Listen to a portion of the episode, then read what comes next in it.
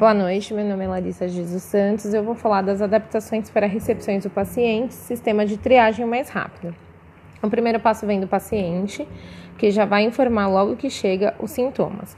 Após isso, é levado para um ambiente mais isolado para o profissional avaliá-lo, referente aos seus sintomas. O profissional deve tomar cuidado necessário para a segurança de todos. Esse ambiente deve ser aberto, bem arejado, com bastante ventilação, como, por exemplo, as tendas que fizeram né, do lado externo dos hospitais e postos de saúde.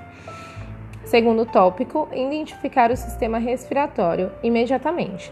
Por mais que o sintoma seja leve, é necessário investigar e acompanhar é, referência, é, preferência de atendimento para idoso acima de 60 anos, pessoas com comorbidades, gestantes e púrpuras.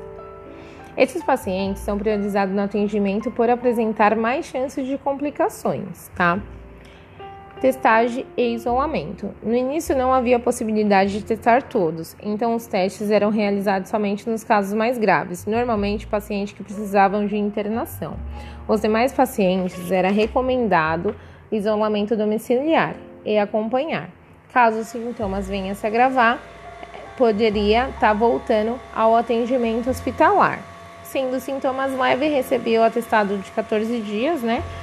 E continuava acompanhando qualquer piora e imediatamente para o atendimento hospitalar.